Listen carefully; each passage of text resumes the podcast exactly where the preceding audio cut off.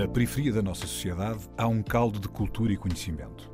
O que há de único no nosso país, para além da nossa geografia, da nossa história e das nossas pessoas, é o número de possibilidades que tem. A nossa diversidade e o conjunto de conhecimento que ela contém é a nossa maior riqueza. Um saber que não vem nos livros e um querer que vem de dentro. A Antena 1 entra agora na Cidade Invisível, um sítio que está mesmo à nossa frente, mas normalmente passamos-lhe ao lado.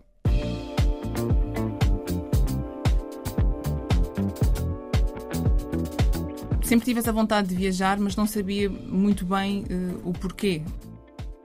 A Cidade Invisível é a Penha de França em Lisboa. É lá que vive Telma Rodrigues. Apaixonada por música, parece que tem um ritmo interno que a faz andar para a frente. É uma inquietação que já a levou a mudar várias vezes de vida.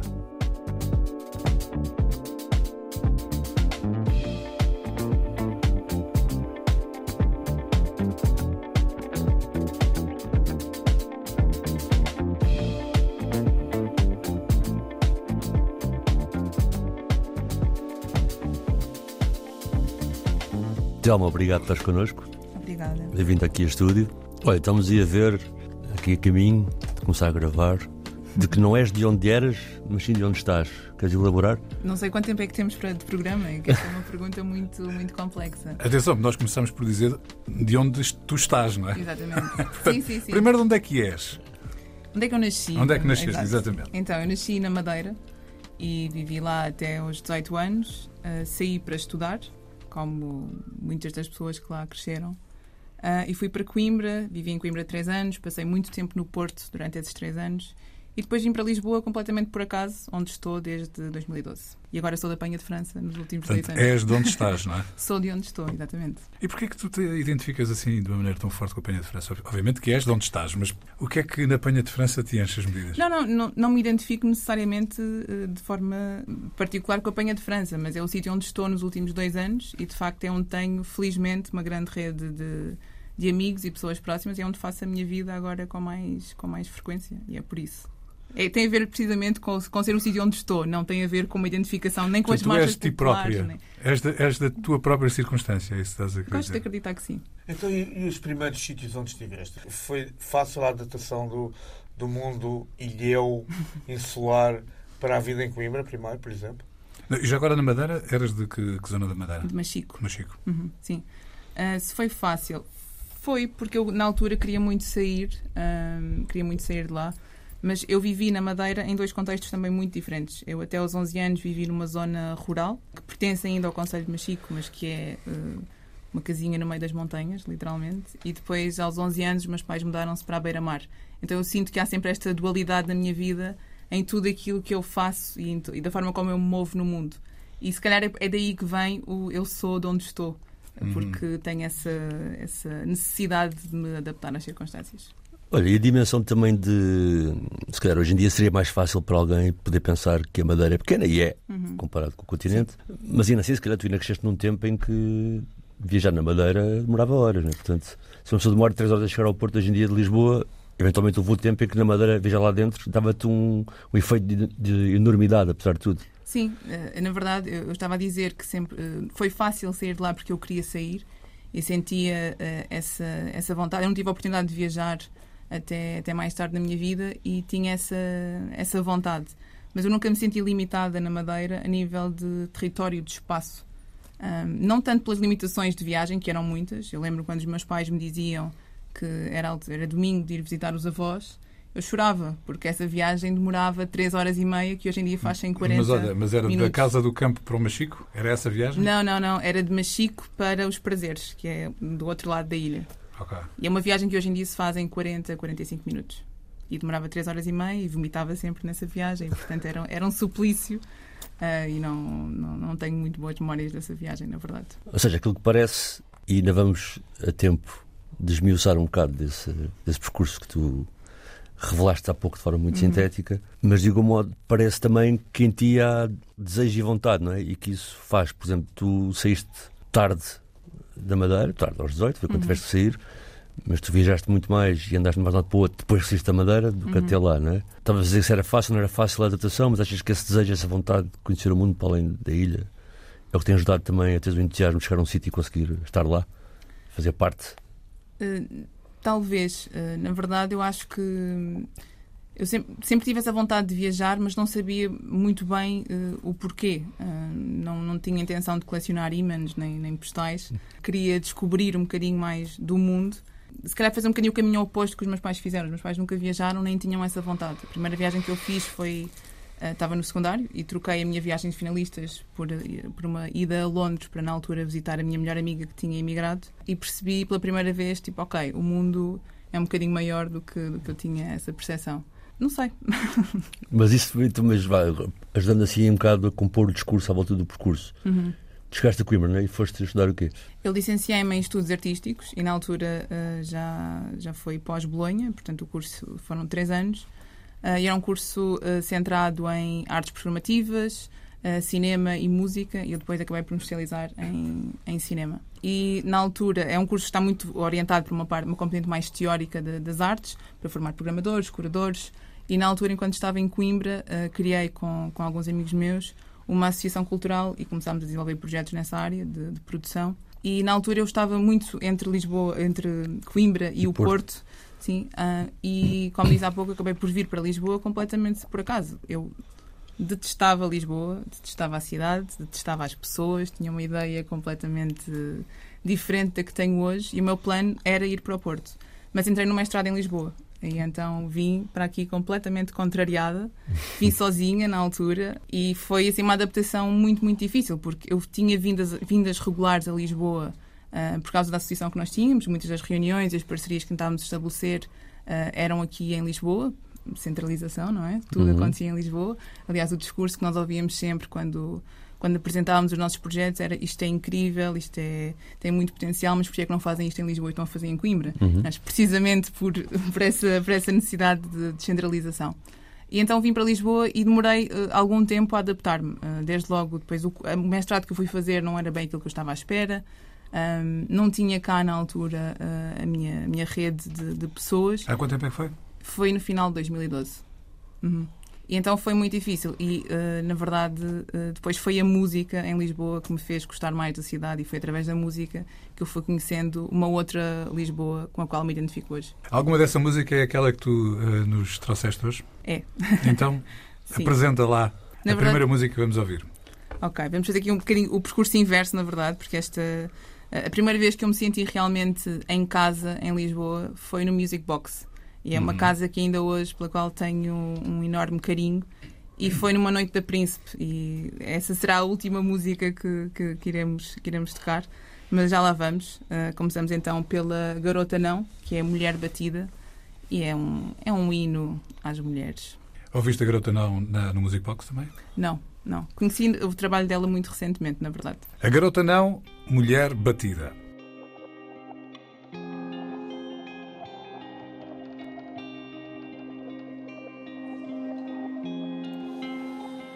Estás pronta, Ana, estarás pronto para ver como é que a cor da batida fica na mulher.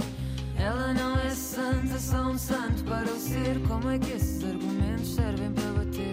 Cala esses demónios, já te podes perdoar. Não levantes essa mão se não for para lutar por um dia mais claro, por um tempo mais doce. Não trocava um abraço pela joia que fosse. O tamanho da mini saia é inverso essa cobardia. Se não aguentas a mulher que tens, é porque te fica em demasia. O tamanho do sorriso dela não precisa de autorização. A liberdade é um barco à vela e o amor não é uma prisão. Liberta logo esse ciúme amar porque o ciúme deixa o homem bruto. Já nem sequer vês o mundo direito, mas tu és o teu próprio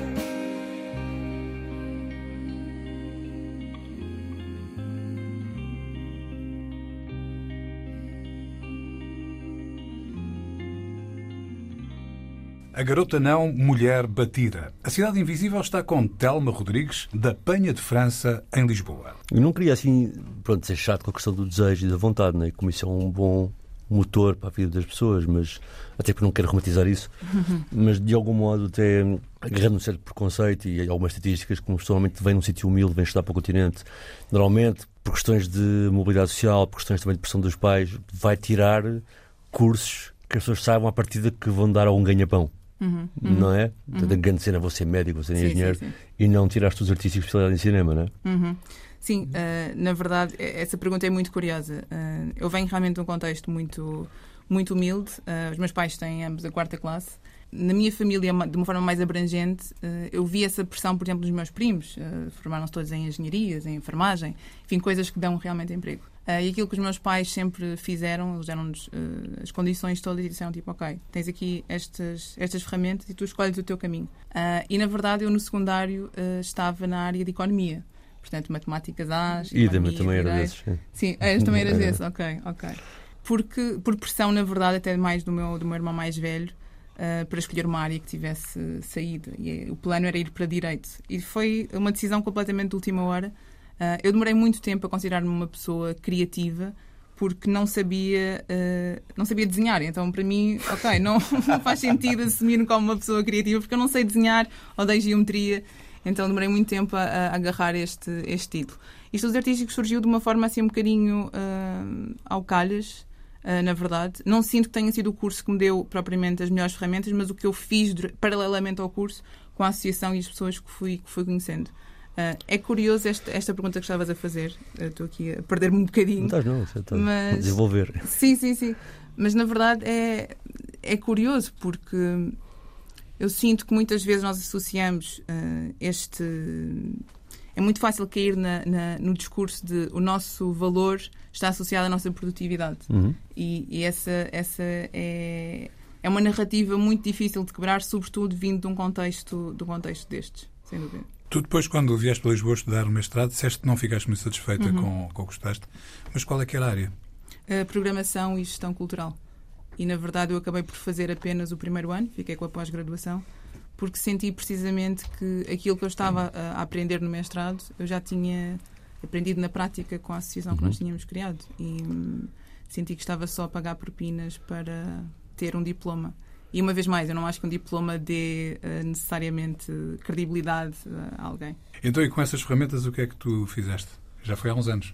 Não, só porque, eu só aqui acrescentando ao que o João disse, mas porque tu vieste para Lisboa fazer o mestrado, mas naturalmente foste trabalhar, não é? Sim, sim. Eu, Portanto, como é que, com outras experiências que já tinhas de produção, como é que isso Uhum. foi? Sim, eh, eu paralelamente ao mestrado comecei a trabalhar. eh, Na altura fui estagiar para a Trienal de Arquitetura e também o facto de ter começado a trabalhar para outras pessoas eh, validou esse sentimento que eu já tinha de não não, não me faz sentido continuar a investir dinheiro e na altura estavam os meus pais a- ainda a financiar muito da, da minha da minha estadia em Lisboa só para ter esse, esse diploma. Então as coisas aconteceram de uma forma mais ou menos eh, natural. E atenção, estávamos na altura, isto foi em 2012, estávamos ainda numa crise Uhum. económica eh, gigante. E fui trabalhar, depois voltei, fui, continuei na área, na área cultural, eh, estagiei também no Village Underground Lisboa e hum, a dada altura surge esta questão de, ok, eh, eu não tenho pais para me continuarem a bancar e, portanto, preciso de fazer dinheiro e mudei completamente o rumo da minha vida na altura e acabei por ir trabalhar como assistente de bordo para a TAP, onde lá estive durante seis anos. Já, e bora agarrar isso. Agora agarrar Portanto, Mas espera, mas já apaixonada por Lisboa nessa altura, não é? Ou ainda não? Já- ainda estavas já- a apaixonar.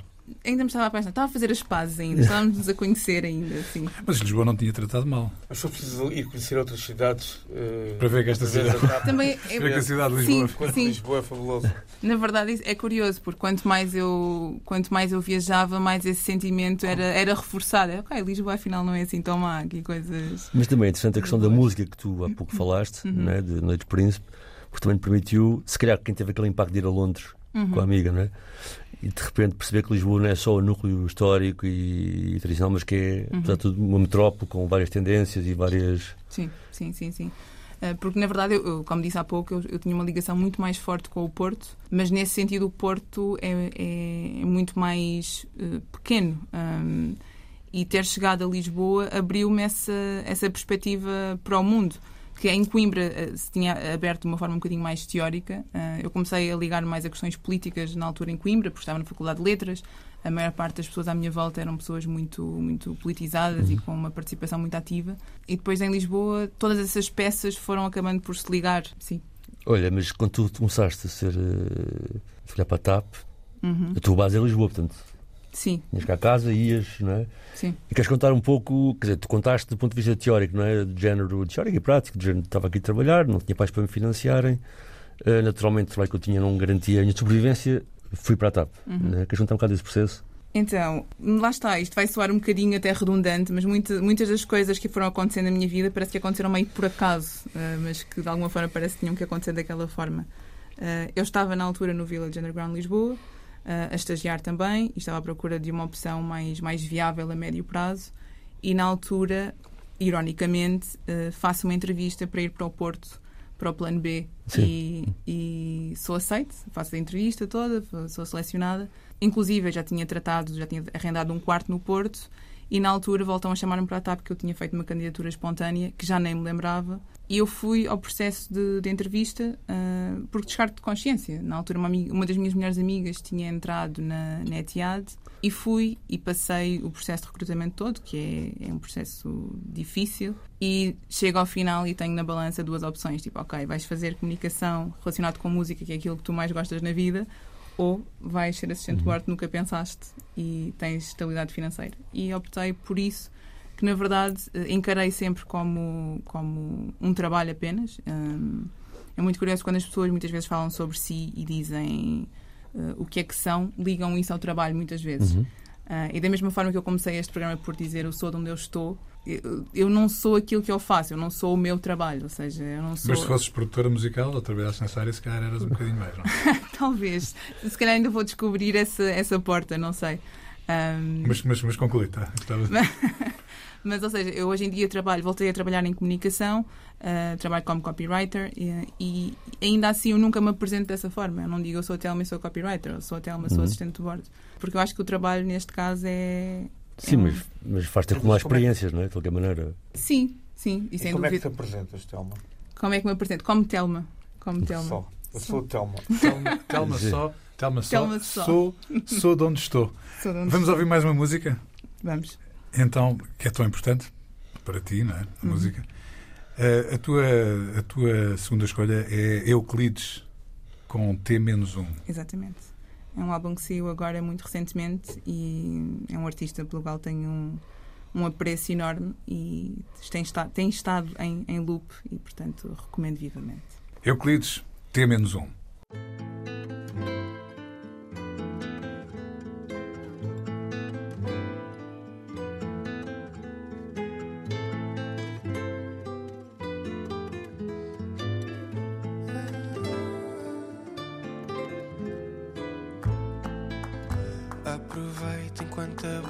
Está a inchar.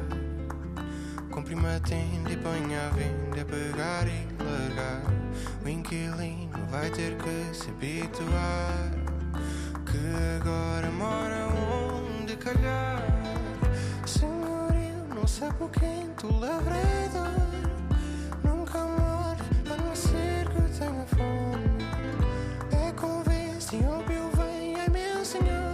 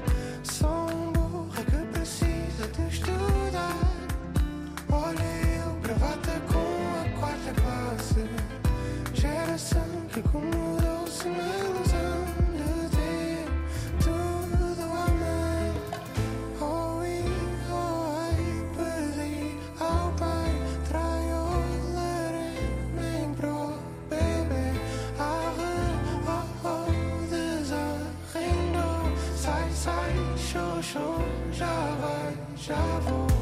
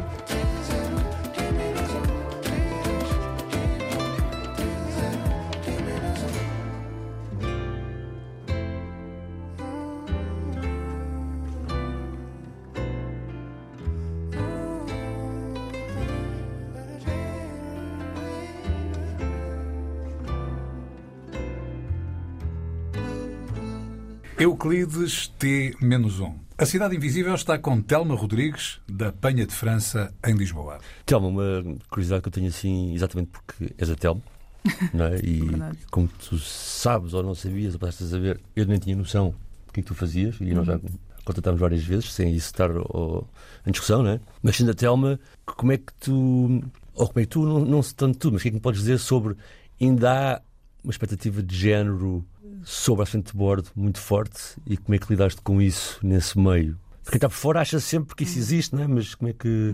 Isso por um lado. E por outro lado, como é que o facto de estás na TAP e poderes viajar e outros, outros sítios permitiu também continuar nessa busca de tu seres onde estás, não é? E conheces outros sítios, etc. Eu acho que esse estereótipo vem até mais eh, de fora, porque há uma.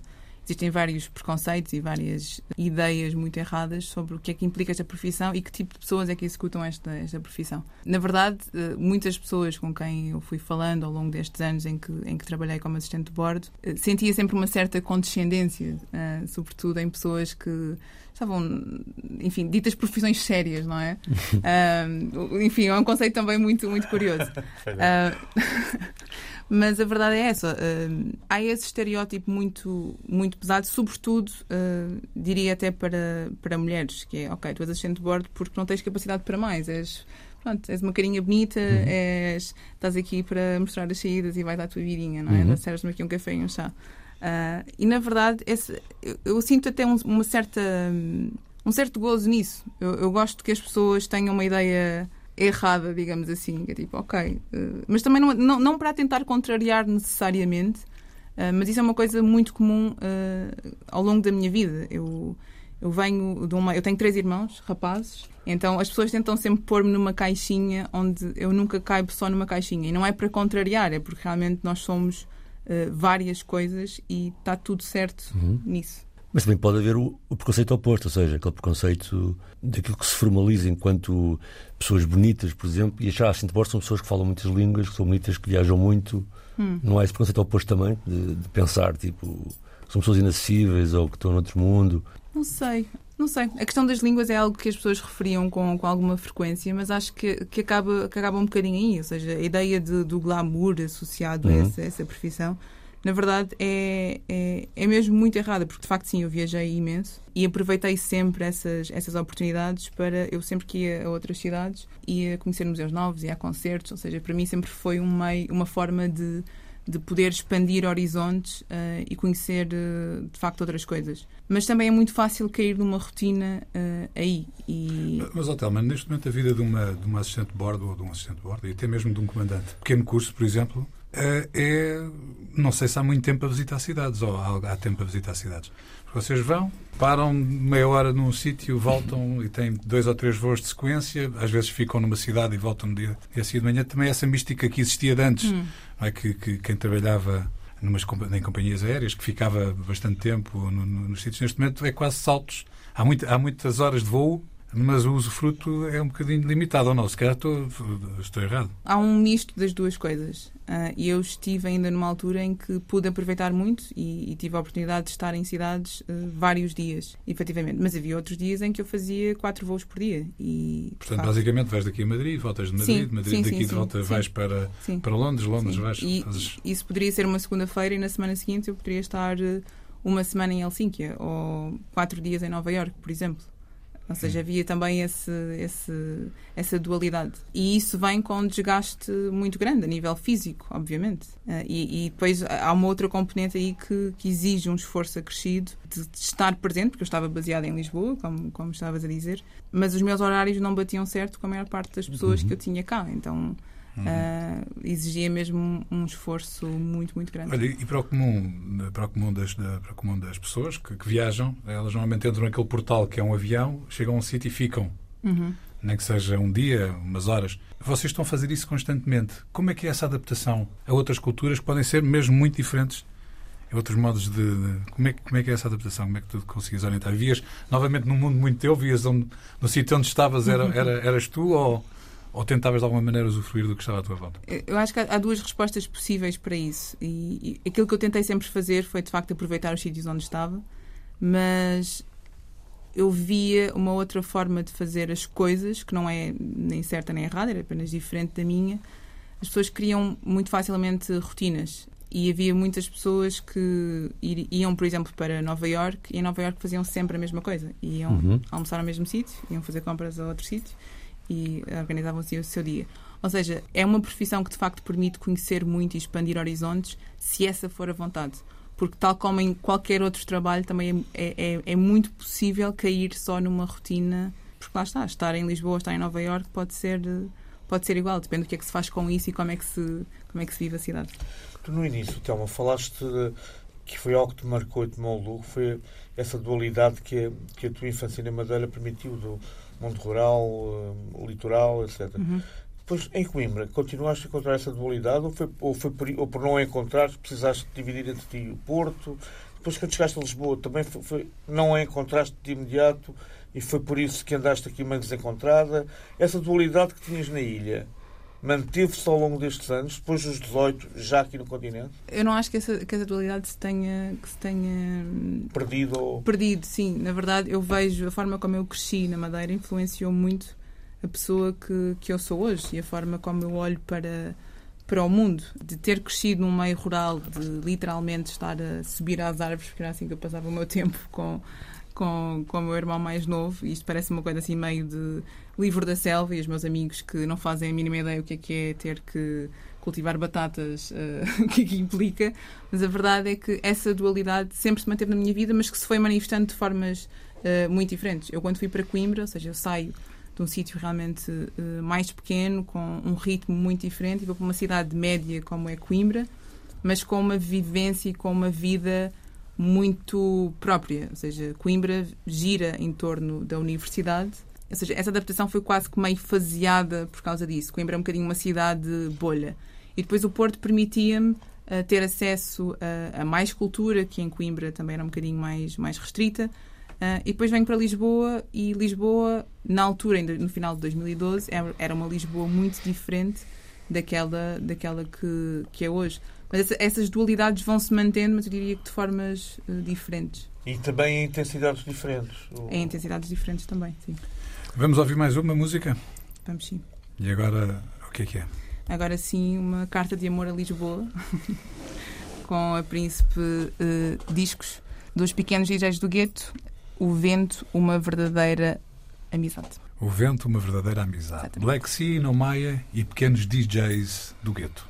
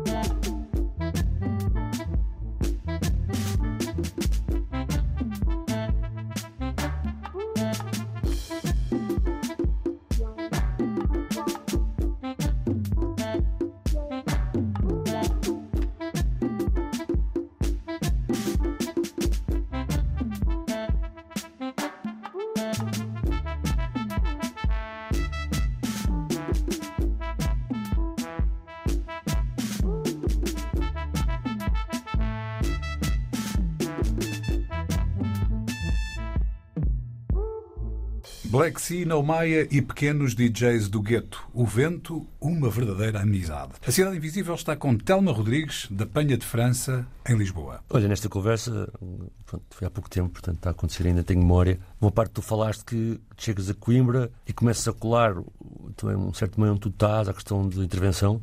Não é? E depois ficámos um bocado noutra conversa, mas a verdade é que pareceu um bocado, ou, ou agarrando as dualidades que o Sérgio falou, dos vários mundos que tu vais tateando, depois também juntas a tua experiência, obviamente, e também transformas numa forma de intervenção. E durante a pandemia, tu e outros, alguns, por exemplo, o Ayrton já cá teve, fizeram um grupo chamado Ponto Parágrafo. Uhum. Queres explicar como é que isso como é que surgiu e o que é que estava na tua cabeça? Então, hum, eu, eu, na verdade cresci num, num meio muito apolítico. Os meus pais não são pessoas, ou seja, sempre votaram a vida toda, mas não, não são pessoas que muito ligadas ou interessadas em política. E isso, essa foi uma componente da minha vida que até aos 18 uh, não prestava muita atenção. E quando vou para Coimbra, como disse há pouco, a Faculdade de Letras onde eu estava, sobretudo o curso em que eu estava, havia pessoas muito, muito participativas, muito reivindicativas, ligadas a, a movimentos não só políticos, mas de, de, de impacto social também. E é aí que eu começo a ganhar interesse e a perceber a importância disso. E depois, durante a pandemia, aliás, foste nosso convidado no ponto uhum. parágrafo, é um movimento que surgiu de uma forma muito, muito espontânea, porque nós estávamos todos fechados em casa e, curiosamente, voltando aqui um bocadinho outra vez atrás, esta curiosidade que vem de Coimbra, este interesse que vem de Coimbra, acaba por se manifestar de uma forma muito mais forte, uma vez mais na TAP, porque eu estava num meio que é uma bolha, em muitos, em muitos sentidos, e começo a ver pessoas que estão num contexto uh, privilegiado, mas que têm uma visão do mundo muito enviesada e desconectada da realidade. Uh, e uma vez mais, esta dualidade, meio, os meios onde eu me movo, uh, começo a perceber realmente a importância de não compactuar com determinados tipos de comentários, chamar, enfim, ter conversas realmente desconfortáveis e trazer isso uh, para, de uma forma consciente para as conversas. E depois, durante a pandemia, surgiu, uh, na altura do Clubhouse, de uma forma muito orgânica. Eu só conhecia ainda na altura o João Barros, a Ana e a Denise, já nos conhecíamos de, de outros, de outros uhum. contextos. E depois juntamos ao Ayrton e ao Rivera e acabámos por criar um grupo de discussão uh, sobre temas relacionados com racismo nas várias áreas da sociedade e foi isso, foi uma forma completamente orgânica de, de trazer estes temas. É um tipo não, não sei se achas que isso foi benéfico ou não, mas uma das coisas que eu achei interessantes nesse movimento é que estávamos todos em casa e o online passou a ser uma forma das pessoas se organizarem e discutirem, né? Uhum. E isso também desarrumou os sítios onde as pessoas estavam, no sentido em que, para mim, não sei se estás de acordo ou não, mas queria um bocado ter a sua opinião sobre isso. O Clubhouse que vocês fizeram também permitiu que houvesse novos atores de intervenção em Lisboa mesmo sobre essas questões do racismo, das questões da discriminação, porque já havia uns atores, não é? mas uhum, uhum. de repente, com a confusão que se criou, criou-se espaço para haver novas pessoas diferentes, com novas vozes. Mas essas vozes mantêm-se? É que uh, o Clubhouse, pelo menos que eu saiba, uhum. se não fechou as portas.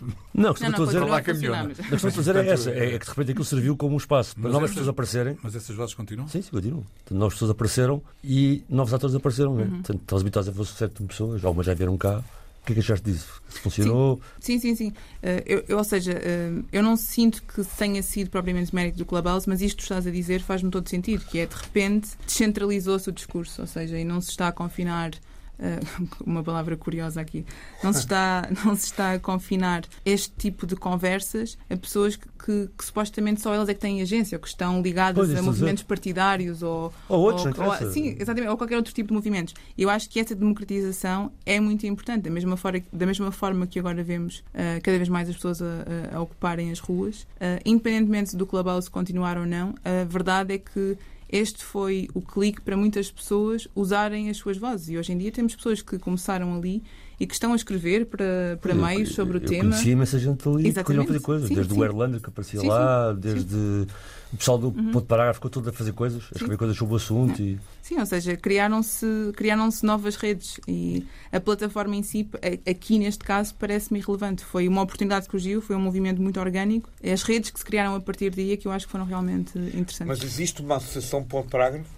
Não, não, Não. existe, não existe. Então, desmonta lá. Se nós quisermos encontrar aquilo porque vocês clamam, o que é que fazemos? Não, hoje em dia nós não estamos, não estamos a, as Ah. conversas não estão a acontecer. Aquilo que acontece é que estamos todos ligados, continuamos a contactar. E as pessoas que lá estavam estão a fazer coisas associadas a Sim, isso. mas Sim, há alguma obra de momento coletiva ou cada um está, eh, apesar de terem uma estratégia comum, cada um está para o seu lado a, a- criar? É Dito isso? assim, cada um para o seu lado parece um pouco. Não, sim, mas, eh, parece- Tendo uma estratégia sim. comum, pois cada um do seu lado. Sim, sim, sim. É seja, isso? o, movimento em, si- o movimento em si teve, teve essa ação pontual, ah, mas neste momento não estamos a trabalhar, eh, não estamos a trabalhar juntos. Olha, Telma, voltando a ti, há, e aquilo que assinalou também o Sérgio, aquela dualidade, aquela eh, busca de uma série de coisas a acontecer ao mesmo tempo, que se calhar culminou numa TAP com uma vida que andava eh, por eh, vários países quase na mesma semana. Agora parece tudo estar um, estar um bocadinho mais calmo. Tu, tu agora disseste que o que estavas a fazer era, tinhas um trabalho de copy Uhum, sim, voltei. e não estás a ir para o Porto todas as semanas, nem para Coimbra.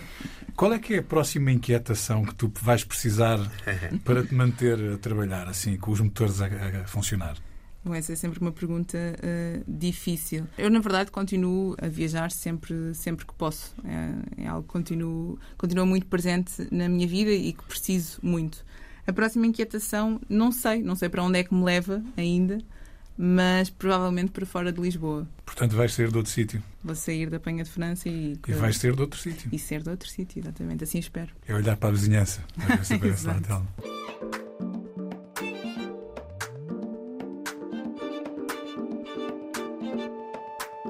Telma. Rodrigues. Apaixonada por música, parece que tem um ritmo interno que a faz andar para a frente. É uma inquietação que já levou várias vezes a mudar de vida.